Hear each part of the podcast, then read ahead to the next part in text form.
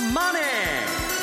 西山幸四郎の FX マーケットスクエア。こんにちは西山幸四郎と。こんにちはマネースクエアジャパン津田高光と。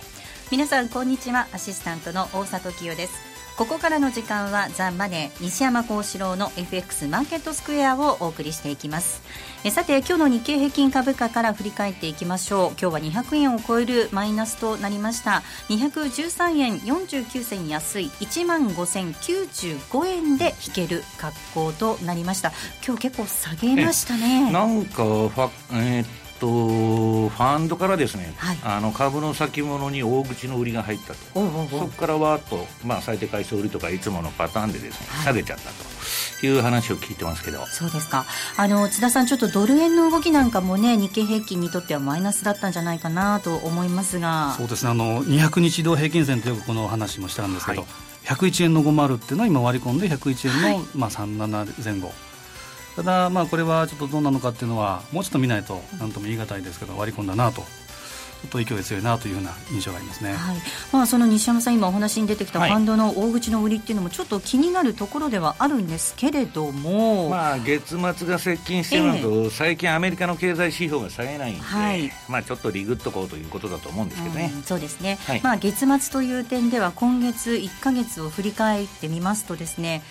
いや今月も動かなかったななんていう印象ありますけれども。動かなくてですね。えー、ただ動かない中で、まあ、株高長期金利安。で通貨の変動なしと。まあ、これはですね、まあ後で言いますけど、日米の当局にとって理想的なまあ展開が続いていると、はい、まあ、思惑通りと、うん、で、その思惑というのは果たして何なのかと。いうのは、まあ、この後のコーナーでお話しますけど、はい、はい、後ほどのコーナーで伺っていきたいと思います。はい、まあね、先週もその西山さんのお話の中で、インフレと低金利の同居っていうことで、まあ、こう作られた相場なんだよなんていうお話もありましたよね。作られたというかですね、うん、あまりに借金が大す大きすぎてですね金利を上げるわけにはいかないと、はい、で、ね、景気が良くても金利が上がらないと、はい、えー、だから株だけなんかもたもた上げていると。い。う相場が続いてます。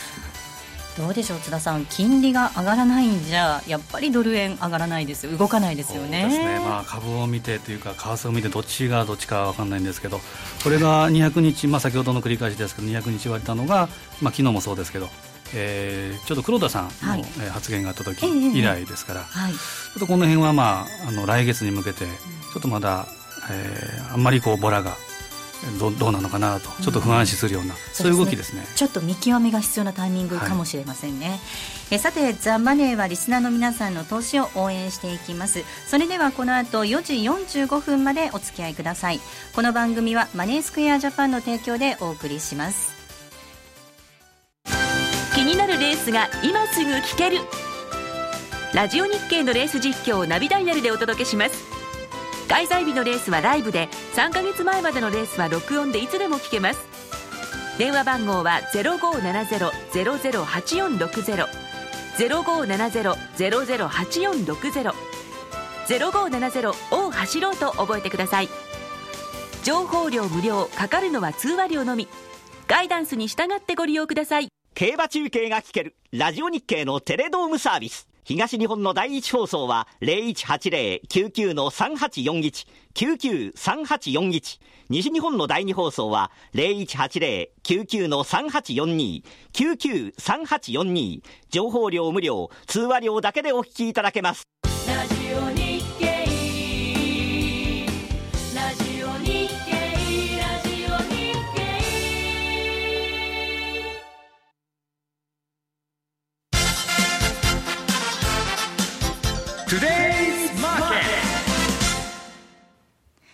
えそれではこのコーナーは、え足元の相場について分析し、確認をして、解説をしていただくコーナーです。えまずは、主な通貨のレートを確認しておきましょう。えこの時間、ドル円なんですが、101円34銭から36銭での推移、101円の40も割り込む動きとなっています。えそして、ユーロ円なんですが、138円12銭から、え今値変わりまして、11銭から26銭での推移、138円の前半での推移となっています。そしてユーロドルなんですが、1.3629から32で推移する動きとなっています。えそれではここからはマネースクエアジャパンチーフアナリスト西田明宏さんにお話を伺っていきます。西田さん、はい。えーよろしくお願いいたします。はい、よろしくお願いします。えさて、ドル円の動きなんですが、はい安値をつける動きとなってきましたね。この背景なんですが、どうご覧になっていますか？そうですね、まあ、ずっと膠着状態が続いてたわけなんですけれども、えー一昨日発表になった1、3月期の GDP の確定値が、まあ、かなり大幅なマイナスに修正されたということと、それからまあ昨日のアメリカでは、その5月の個人消費支出ですね、まあ、これがインフレを調整した実質ベースで、まあ、2ヶ月連続マイナスになりましたということで、まあ、個人消費、そこそこいいんじゃないかというふうに思われていたので、まあ、これ、かなり意外だったんだと思いますね。はいでこういったところを受けて、えーまあ、長期金利もこう下がってきたというあたりで、まあ、ドルが売られるという形になっていると思いますね。はい。あの、200日移動平均線、ここのところは硬いかなとも思っていたんですが、これテクニカル的に見てどうなんでしょうか？そうですね、まあ、あのこれまでもそこを少しタッチしてもすぐ戻ってくるというような形で、まあ、かなり強いサポートだったことははい。確かですよね。でえーっと以前にそこをこう割り込んでいたというのは、えー2012年の、まあ、11月ぐらいまで遡るんですよね。はいということは、まあ、安倍政権誕生前夜というところになりますんで、ええはいまあ、そういう意味ではその安倍政権誕生、アベノミクス、えー円安ドル高っていう流れができて以降ではですね、初めてということになりますよね。ということで、ちょっとおこのあたりは、うん、気になるところですよね。そうですね。はい、これを下回、まあ、かなりはっきりと下回ってきつつあるみたいなので、まあ、来週の材料でですね、さらにこはいう下がってくるようであれば、やはりこう年初来の安値である、えー100円のお75銭、5、6銭ですかね、はいこの辺が視野に入ってくるということだろうと思いますね。はい。さあ、今出てきました、お話に出てきましたのは、材料、来週の材料という点では、国内ではまずは日銀の単価発表予定されていますね。えそうですね。はい、えーまあ、企業の業況判断ということで、まあ、現況についてはですね、まあ、消費税、えーまあえー引き上げ前の駆け込みの反動ということで、まあ、悪化予想。で、先行きについてはまあ改善ということだと思うんですね。で、そういった状況であれば、これちょうどその3月、前回の3月時点はその反対だったわけなんですけれども、えーまあ、現況悪化、先行き改善ということであれば、まあ、おそらくその想定の範囲内ということで、まあ、黒田日銀総裁のですね、判断を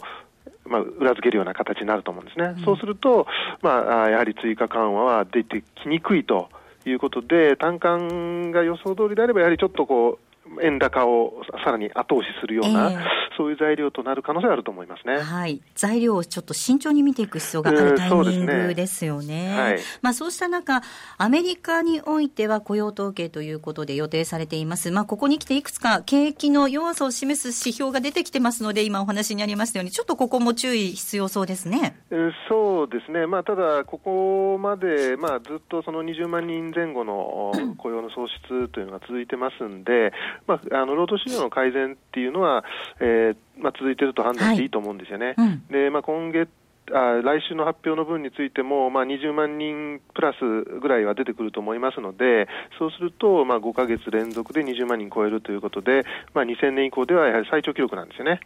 ですから、まあ、雇用の改善が、えーまあ、確認できるのかなというふうに期待してます。はい まあ下振れ、まあ、毎月のね、一月の統計ですから、はいまあ、上下あると思いますけれども、うんまあ、そんな中で、えーっと、賃金の動向なんかも注目したいところなんですよね。そうですね。はい。で、えーまあ、最近マーケットではですね、その、えーちょっとインフレ懸念というのも少しずつ出てきてるんですよね。で、えーそういうところもあるので、まあ、はい。賃金の上昇、物価のお底入れ、まあ、昨日のその個人消費支出にしても、そのデフレーターはちょっとこう、加速してますんで、まあ、そうしたインフレ懸念がある中で、まあ、イエレン議長はおそらくまあ金融緩和をまだしばらく続けていきたいというふうな、えーことだと思うんですけれども、まあ、それがあまり行き過ぎると、今度はマーケットの方のインフレ懸念が高まって、えー金融緩和を続けるといった途端に金利が上がるというようなですね、うんはいまあ、そういうリアクションになるうケースがこう増えてくると思うんですよね。ですから、まあえーまあ、金利の上昇というところで、えーある程度、まあ、ドルはサポートされてくるんだろうなというふうには考えています。はい。今お話しいただいた日米の材料に加えまして、ヨーロッパでは金融政策ということで、はい、RBA、それから ECB 予定されていますね。いや、オーストラリアですね、RBA。はい、ごめんなさい。はい、失礼しました。まあ、あまり、こちらも、その、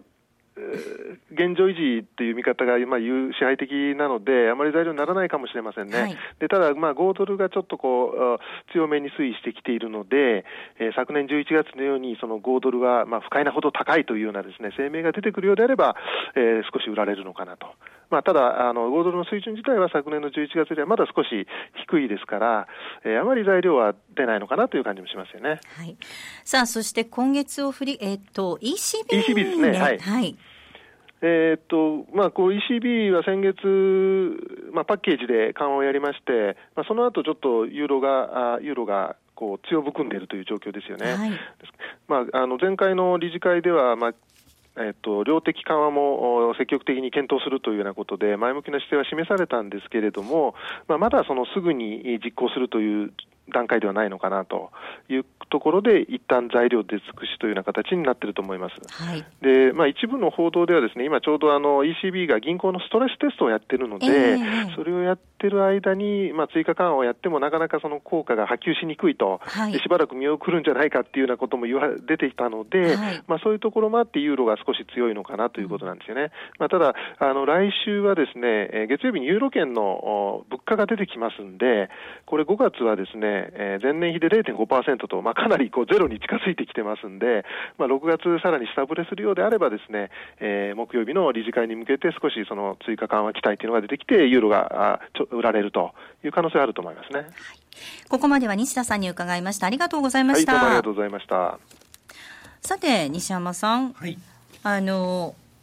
冒頭でもお話はありましたけれども、はい、えー、この低ボラ相場の中で、これあの、投機筋っていうのもなかなか動きにくい状態になっているんでしょうか？そうですね、これあの、かなり危惧してましてですね、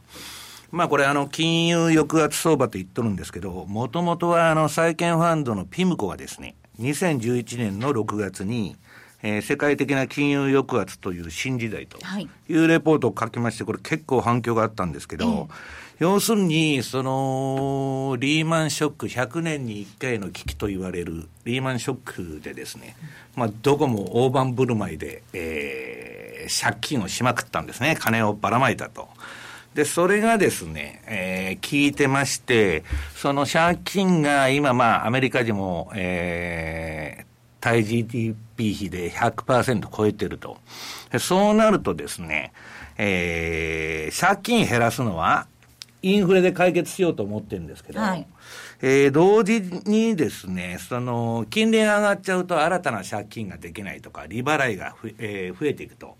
で、これをなんとかしたいということで、えー、インフレはマイルドなインフレはいいんですけど、金利は上がらないようにしようと。いう政策をやっとんですね。だからアメリカもイエレンがなんだかんだ、ああだこうだと理由をつけてですね、えー、なかなか金利上げようとしないと。で、日本なんかまあ国債をですね、えー、日銀が、えー、市場から7割買っちゃってると。要するに長期金利、えー、短期金利はもちろん、無論上げないんですけど、長期金利も、えー、実勢の金利より、えー、低く抑えると。そういう政策をやってるもんですから、そうするとどうなるかというとですね、えー、金利が動かないわけですから、えー、為替も動かないと。で、低金利なんで株だけ上がっていくというようなちょっとおかしな相場がですね、えー、やや人工的な、えー、政府主導の相場が続いているというのが今のパターンなんですね。この人工的な政府主導の相場っていうのは、西山さん、そのどれぐらい続くとファンドは見ているんですか？あの私がそのあるマクロファンドから資料をもらったやつでは、えー、えー、かってそのアメリカっていうのはどういう時にそういう金融抑圧という政策をやるかというと、はい、えー、借金が、えー、GDP の100%を超えた時にやると。うん、でか過去見てると、どこでやってるかって1945年、戦争が第二次世界大戦が終わってから、当然戦争で借金だらけですから、はいえそこからですね、まあ、ボルカーさんが FRB の時代、えー、インフレ退治に乗り出す1980年まで続いたんですね。だから今それが2008年からスタートしてますんで、はい、まあ、どこで終わるかとは言えないんですけど、うん、なるべく、えー、金利が上がらないような展開に持っていきたいと。ただ一つ言えるのは、うんえー、そういう当局がその操作できるのは短期金利、いわゆる政策金利だけで、本来は長期金利はコントロールできないんですね。ところが今日本は、えー、日銀が、えー、長期国債買ってると。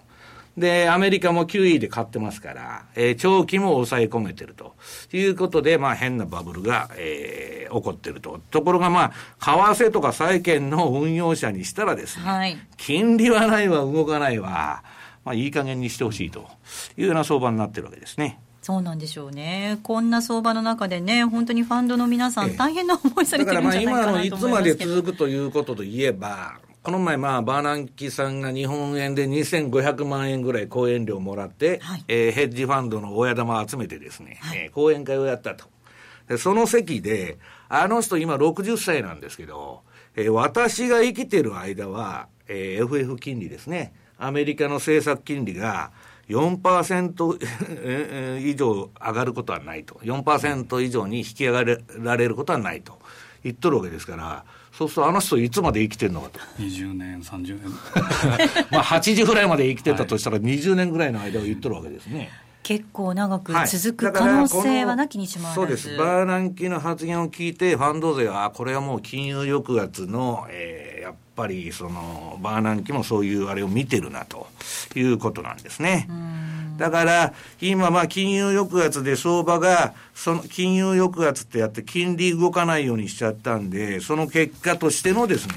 この低ボラ相場というのが、えー、起こってるわけですけど、その中で何で稼ごうかというのはですね、まあ、非常に、えー、みんな頭を悩めてるということなんですね。津田さん、どうでしょうか、これ、本当に長期化するとなるとね、どういうふうに相場と付き合っていけばいいのかっていうこともありますよね。そうですね、あの金融抑圧ということは、先ほどおっしゃった通りあり、第二次世界大戦後に多くの国でやったということですけど、はい、言うなれば政府にとっては美味しいですよね、はい、税収が入ってきて、で金利が低く抑えて、でただ困るのは一般預金者で、金利はいつまでたっても上がらない。要するに、負債を最終的にはインフレで始末しようということですから、これ、ピムコのレポートに書いてあったんですけど、はい、ものすごいことが書いてあるんですね、さらと。俯瞰紙幣を発行する現代国家がと、要するに金と交換できない紙切れを発行する現代,、ね現代国家が、表面上は金利と元本を返済しつつも、債権者の債権者を割の合わない目に合わせる紳士的な方法ですと。要するに紳士的なメソッドで金融抑圧っていうのをやってると。だからみんな、元本と金利は確かに返してくれるんだけど、えー、大根1本1万円になってましたというようなことで最後は始末しようっちゅうんじゃないかというですね、まあ、あの、ひそやかなデフォルト政策と。言われてるわけですから、これはまあ、どこの国でもそうなんですけど、中央銀行バブルが崩壊した後は、全部国民が責任持つんです。リーマン危機の場合は民間が損して、大きすぎて潰せないっつって中央銀行が借金肩代わりしたと。その借金が今膨れ上がって、金融抑圧やってるわけですけど、その押し付け先は、えー、私であり、津田さんであり、大札さんがみんな広く。負担負担をしないといけないわけですね、はい、そうです。国民が、えー、落ちていくと。いやでも津田さんこれねあの戦後っていうとまあ戦費がかさんでまあそういうこともせざるを得ない状況っていうのはわからないでもないですけどまあ今回ね政府が大きな借金を抱えてしまったからっていうのもありますけれどもそれぐらいなんかこうなんて言うんだろう。あの大変な時期というか状況になってるってことなのですかね、まあ、あのリーマンショック、例えば戦争状態というふうに見れば、ですね、えー、まあ、その後片付けを今してるっていうことではあると思うんですけど、まあ、金融の,、まあ、あのクラッシュなんですけど、はい、金融危機っていうのは戦争よりある意味で効くんですね。で今、戦争できないですから、こういう通貨の世界とか何も金融戦争というのが展開されてるんですね、みんな通貨安にして、えー、楽になりたいと。いうような中で、まあ、やってるんで、ただまあ、今それですぐクラッシュが起こるとかそういう話じゃないんですけど、要するにですね、数勢的に金利というのは上がりにくいんだと。ただ、私が思ってるのは、えー、この、まあ、秋口から、まあ、年末にかけてテーパリングが終了するわけですから、先ほども言いましたように、まあ、あの、政治家がよく誤解しとるんですけど、要するに金利を下げれば、すべての金利が下がると、短期から長期まで。うん、そんなことは、相場の世界ではありえないんですね。だから、テーパリングが、まあ、終わる頃にはですね、長期金利が、もしかしたら上がっていくかもわからないと。そうすると、まあ、ドルも上がるということになると思うんですけど。はい、ここまでは、トゥデスマーケットをお送りしました。あのロングセラーラジオソニー EX5M2 好評発売中高級感あふれる大型ボディに大口径スピーカーを搭載短波放送のほか AM、FM も受信可能です卓上型ラジオ EX5M2 乾電池 AC アダプター付きで税込1万8360円。送料500円。お申し込みお問い合わせは0335954730ラジオ日経通販ショップサウンロードまで。CD 金井さやかの90日で仕上げる TOEIC テストステップバイステップコーチング好評発売中。500分にも及ぶ音声ファイルとボリュームたっぷりの PDF ファイルを1枚に収納。しっかり確実にテストに向けた指導を受けることができます。お値段は税込5400円送料500円。お申し込みお問い合わせは0335954730ラジオ日経通販ショップサウンロードまで。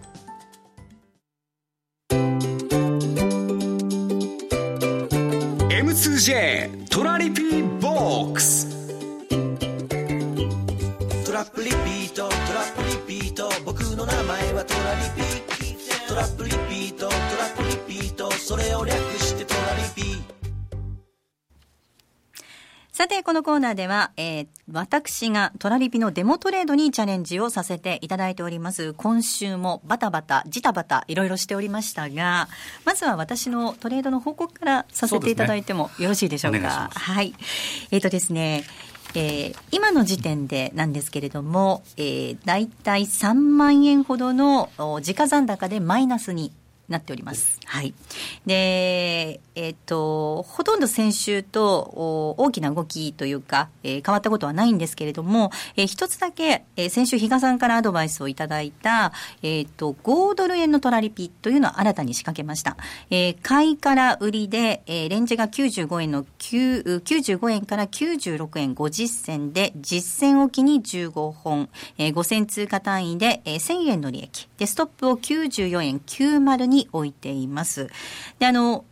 すでに仕掛けているニュージーランドドル円のトラリピと、えっ、ー、と、この5ドル円のトラリピで、えー、今週は確実に利益をこう少しずつ積み上げていくことができたんです。ちょっと今放送中にも約定してですね、はい、そうなんです。バタバタと約定成立って出てました、ね、そうなんですよ。そうなんですけれどもなんと今週、まあ、先ほどからお話があるようにドル円が結構ドルが下げましたよね。で実は私102円台で結構ドルのポジションを持っていたんですけれどもそれがストップで決済されちゃってったんですね、はい、でそこで実は3万5千円ぐらいの損失が出ちゃったというような。それはまあだから正しいことを、別にストップっていうのは、あの相場っていうのはいつでも言ってるように防御ですから、はい、何も悪いことではなくて、淡々とやっていったらいいと思うんですけど、うん、ただまあ今、あの大札さん言われてた、ちょっと今ですね、あのドル円がすべての相場の足を引っ張ってるんで、はい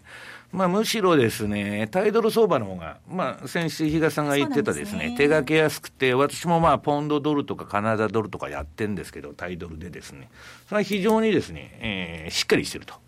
いうことですね。で、大円は今言ったようにドル円がちょっと落ちてますんで、ね、津田さん。まあ、あの先週あの宿題がとかいう話が 私もあの新幹線の中で聞いてあ 宿題が出たぞと思いながらちゃんとこの子は宿題やる子なのかと思ったらやらない子でしたね。大沢さん完全に無視。違いますよ。人の話全く聞いてなかったまあストレートやはり、まあ、強いですね。ですね。でドルに関しては101円の50っていうのは200日移動平均線というところがあったのでで今見てるところっていうのは一目均衡表例えば週足の雲の上辺先行スパンですけど、これが101円ですか。1円の50から101円台、このあたりは一旦サポート帯になるかどうかというところではあるので、はい、まあ、この辺は先ほど西山さんがおっしゃった通り、えー、通りで、ストップロスの場合は、ちょっとこれも一旦、うん、はい、えー、退場してっていうことになりますけど、うん。えー、王子の仕掛けなんですけど、はいえー、これはですね、月曜日に、えー、日とレポートを書いてるんですけど、はい、これがレンジが全く同じで、うん、95円から96円の50。参考にしてます ので。これ丸寿司。丸寿司。丸寿司。丸寿司だったんです。参考にしてるだけです。ありがとうございます。丸寿司と言わないでください。参考にしてると言っていたあの、一点違うところがですね、はい、えー、ラクトラと、あとは、えー、トラップトレード。トラップトレードも仕掛けながらですね、えー、一番動きそうなところ、コアなところっていうのをトラリピを仕掛けて、はい、で沈んだところ、はい、まあ、やや、えー、下押しをしたところはトラップトレード。これは、えー、どういうことかというと、やはり、えー、金利とい。うことの、はい、えー、これ後でテーマになると思いますけれども、はい、こういったニュージーランド王子っていうのは、うん、金利志向というのが出てくるので、この辺を買い拾っていくというふうな戦法も、もうしばらく続けておいていいのかなという気がしますね、あの津田さん、実は今週、本当に先週、比嘉さんにそのドルストレートっていうお話を聞いて、やろうかなとも思ったんですけど、なんかちょっと。とっつきにくいなっていうのもあって、うんね、ちょっとつ躊躇しちゃった部分がある、ね、気持ちわかるんですよ。あのお客様でもなかなかあのストレートっていうのは分かりづらい、やっぱり円とけ、えー、換算してっていう人がやっぱ多いんですね。なるほど。ですからなかなかやっぱりとっつきづらいっていうのは、あの一般投資家の本当に、まあ、典型ですからしょうがないと損益が円で出ないと嫌なんですよ、そうですね、ええ、そうですね。なんとなくね、えー、よくわからないと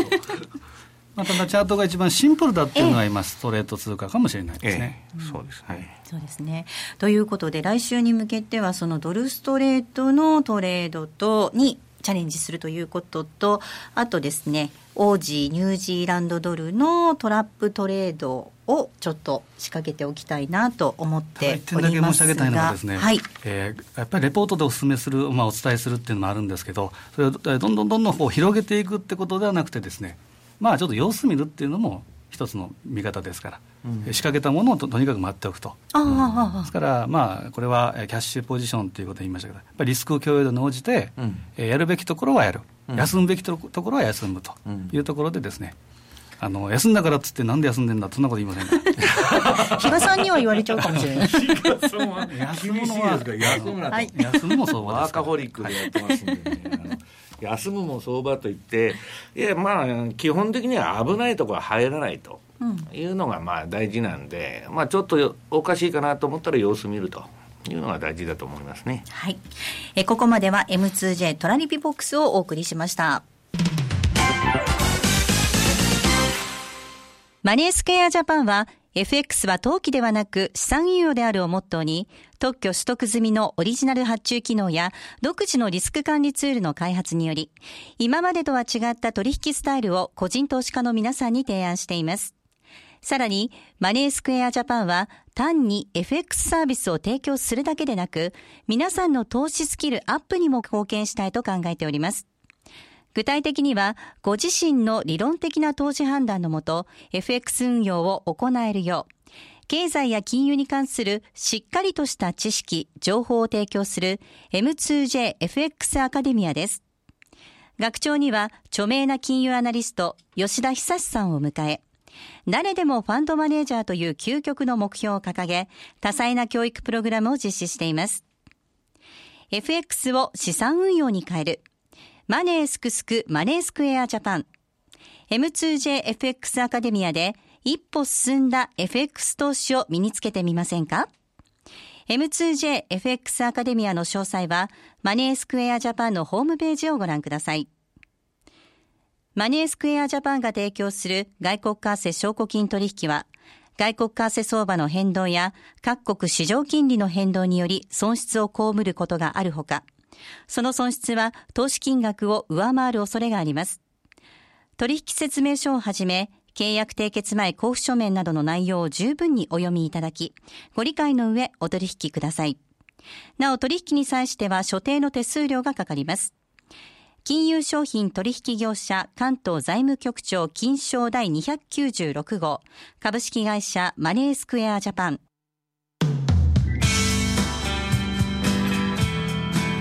西山幸四郎の FX マーケットスクエア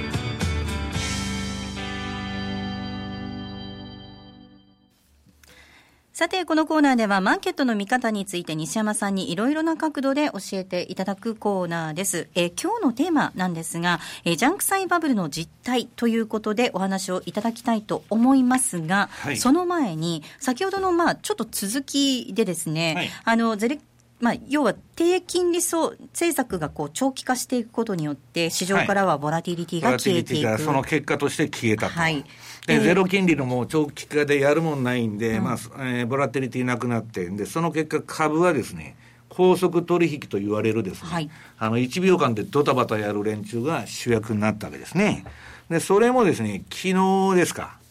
あのー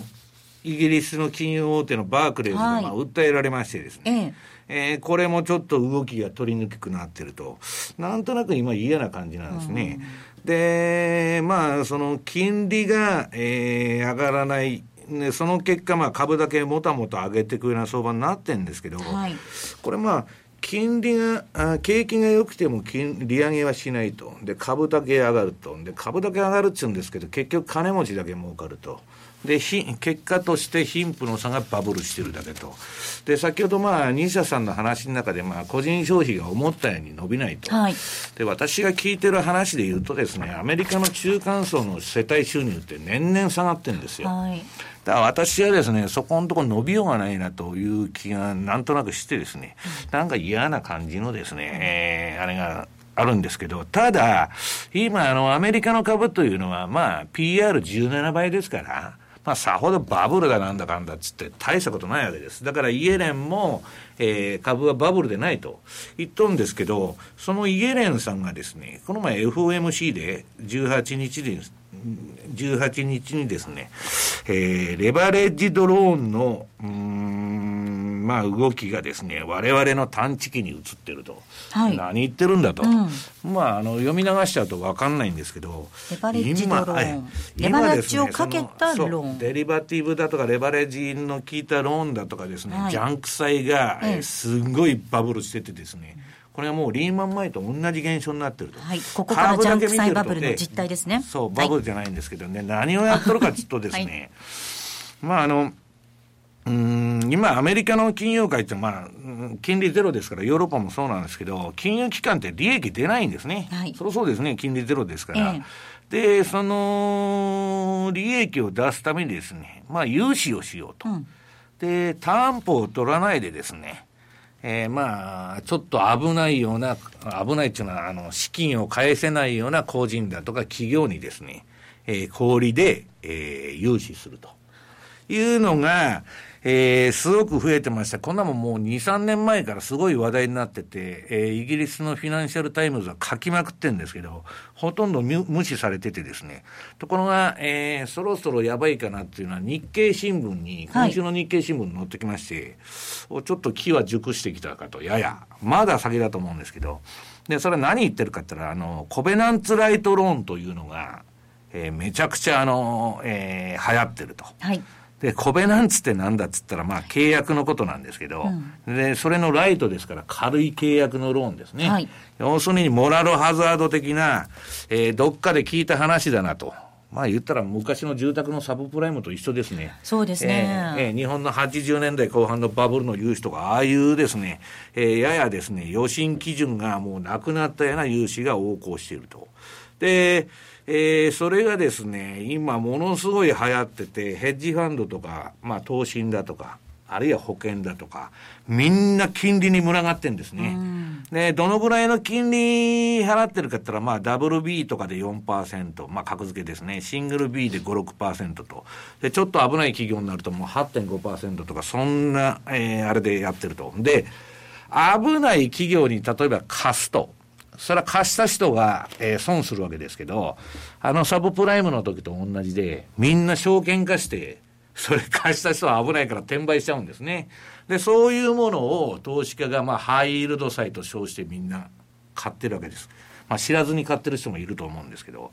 だから、これいずれほっといたらですね、えー、これ2007年ですか、サブプライム危機が起きて、その後それがですね、えー、おかしなことになって、えー、2008年のリーマンショックに行ったわけですけど、この、コベナンツライトローンのですね、このめちゃくちゃなその拡大の仕方というのは、えー、いずれですね、うん、えー、またサブプライムのようになる可能性があるんじゃないかと。で、これが今、アメリカでもヨーロッパでもまあ増えてるんですけど、最大のバブルなんじゃないかと言われてるんですね。で、我々は何を気をつけないかと、はい、いけないかというとですね、ええこういう、まあ、コペナンツライトロンだとか、コブライトロンと言われてるんですけど、これが焦げついたとかですね、そういうニュースが出てきたら、これちょっと、あの、リスク商品から引き上げた方がいいぞという合図だと思うんですね。で、今のところまだ、えー、まあ、拡大中ですから、えー、まあ、どこまでいくかわからないんですけど、これがですね、ちょっと、やっぱり、この運用するもんがないゼロ金利の中でですね、えー、こういうとこに実はお金がいって密かなおかしなバブルが起こっているとい。うことでございます、はい、須田さん、これなんかいつか来た道にならないといいなと思いますけどね、嫌な感じしますね、ね、やはりあの警戒されてるというか、皆さんやっぱりリーマンのです、ね、動きを警戒というか、まあ、目に焼き付かれて、はい、でなかなかえー、ちょっと二の足埋めなんだよという方多いんですけど、必ずそういった時に兆し前兆っていうのがありますし、はい、リーマンの前には1年前にはパリバショックっていうのもありますし、はい、必ずやはりそういったもの、えー、前兆とか兆しっていうのは出てくるので、うん、その辺はやはり、まあ、注意してみた方が良さそうですね、うんうん、まあ、そうした中なんですが、西山さん、じゃあ、どんなふうな投資を、していけばいいんでしょうかね。まあだから私もまあ主力商品為替ですんで、はい、まあ、あの困っちゃいますよね、えー、困っちゃうというか、もうやるものは割と簡単でして、はい要するに、そのゼロ金利でですね、えー、まあ、やるものがない、やるものがないと。で、まあ、とにかく先進国の金利はゼロと。で、まあ、中央銀行は金利を上げたくない中、金融抑制政策を、まあ、やってて、投資家の間にも、えー、それが浸透してきたと。で、そのなかなか動かないんですけど、結局は今の投資というのはみんな金利に目が向いてるんですね。はいで、金利に目が向いてると、で、このゼロ金利時代の為替を動かすのは、やはり金利差なんですね。はい、で、今、まあ、ゼロ金利のとこでも、例えば、そのイギリスのように、今度金利、えー、これから金利、まあ、上げていくぞと。いうところは、まあ、変われるんでしょうし、そうするとですね、私が今注目してるのは、やっぱりその利上げサイクルに入ってるニュージーランドドル、えー、あと利上げ観測が出てるポンド、で、えー、他国に比べて相対的に金利が高い5ドル。はい、で、最近ですね、これ出お、ずっと出遅れてたんですけど、カナダドル。うん、これがまあ、やや、えー、出遅れの挽回でキャッチアップしてきましてですね、はいえー、トレンド相場になってて、なかなかまあしっかりしてると。だからまあこの4通貨ですね、私が今見てるのは。はい。はい、あの津田さん、えっと、今までニュージーランドドル、それからポンド、5ドルなんかにはついては、番組でも割と出てきたんですけど、はい、ここに来てカナダドルっていうのは、ずいぶん久しぶりというか。そうですね、カナダはですね、はい、チャートで見ても非常に綺麗な形をしつつあるチャートで、でまあ、カナダはちょっとなんとも言いませんけど、まあ、あの大英帝国のですね、うん、ポンド、ニュージーランド、うん、で豪州です。アングロサクソン通貨、ね、アングロサクソン通貨、はい、で、まあ、カナダも含めていくと、まあ、まさにアングロサクソン。この辺はやはり、まあ、金利志向で、まあ、見てらっしゃる方多いので、うん、これはやはり年後半もしくは来年にかけてはそういった通貨の、えー、夏場の下げ押しをやっぱ狙うべきでしょうね。はい。アングロサクソン通貨に注目ということです。ここまでは西山幸四郎の FX マーケットスクエアでした。気になるレースが今すぐ聞ける。ラジオ日経のレース実況をナビダイヤルでお届けします。開催日のレースはライブで3ヶ月前までのレースは録音でいつでも聞けます。電話番号は0570-008460 0570-008460 0570を走ろうと覚えてください。情報量無料かかるのは通話料のみ。ガイダンスに従ってご利用ください。ラジオ日経ポッドキャスト。過去に放送した番組の一部やポッドキャスト限定の番組を iPod などの MP3 プレイヤーでいつでもどこでもお聞きいただけます。詳しくはラジオ日経ホームページの右上にあるポッドキャストのアイコンからアクセス。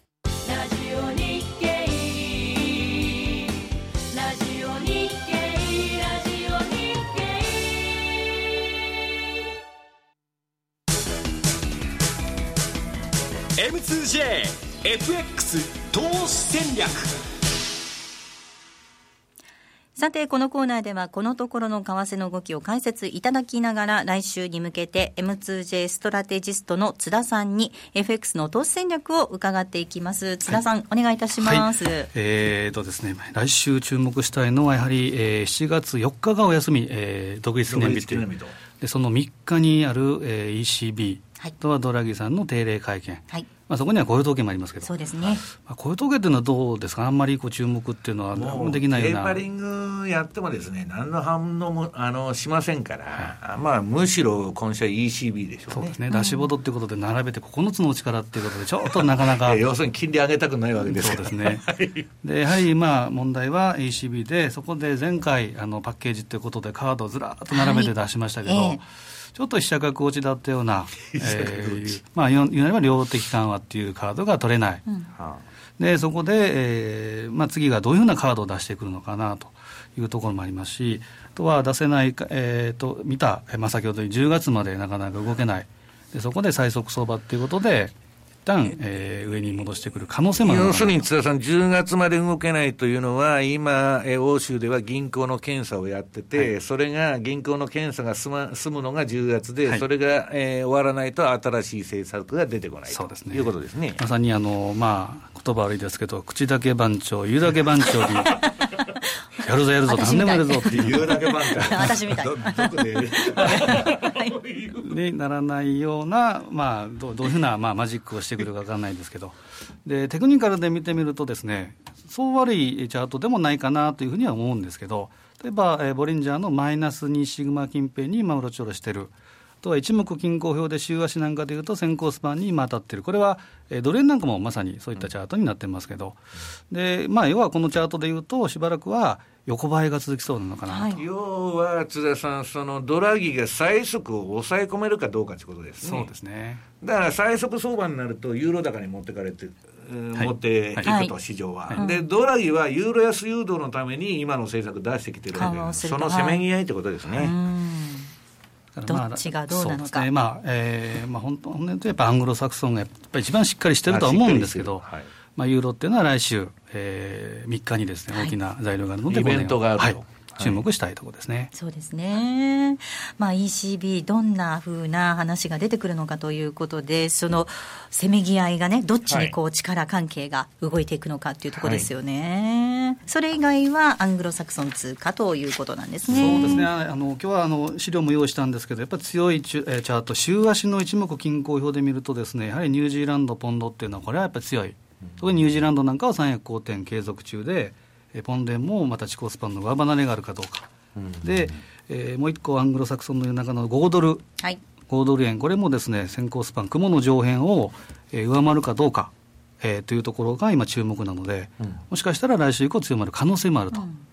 えー、95円の今、61前後ですけど、89とか90、こういった終値レベルで抜けてくると、ちょっと面白いかなというふうには考えてますね。なるほどあの西山さん、ポンドあんまり好きじゃないなんて話もありましたけど、はい、ポンド、今ですよね、どうですか？なんだっけ、まあ、とにかくアングロサクソン、えーそうえー、でやるもんないんでですね。ポンド円じゃなくて、ポンドドルですか？いや、両方、あのやりましたけど、ドルの方がですね、はい、あのチャートが綺麗なんですね、私がこだわってるその標準偏差ボラティリティというのが、まあ、非常に綺麗に上がってると。うんで今、まあ、ドル円がちょっと足引っ張っとるんで余計にそっちの方がいいと、でカナダはですねカナダ円もかなりやりまして、これまあそんなに変動してるわけじゃないんですけどまあ、ちょこちょこですね、うん、うまくいきました、はい、はい、ここまでは M2JFX 投資戦略をお届けしました。ちなみに来週月曜日にはもっと練られた戦略が M2J で取引されているお客様限定でレポート出ていきます出てきますので講座をぜひ解説していただければと思います。さあそろそろお別れのお時間です。ここまでのお相手は？西山幸四郎とマネースクエアジャパン津田隆光と。大里清でした。さようなら。さようならこの番組はマネースクエアジャパンの提供でお送りしました。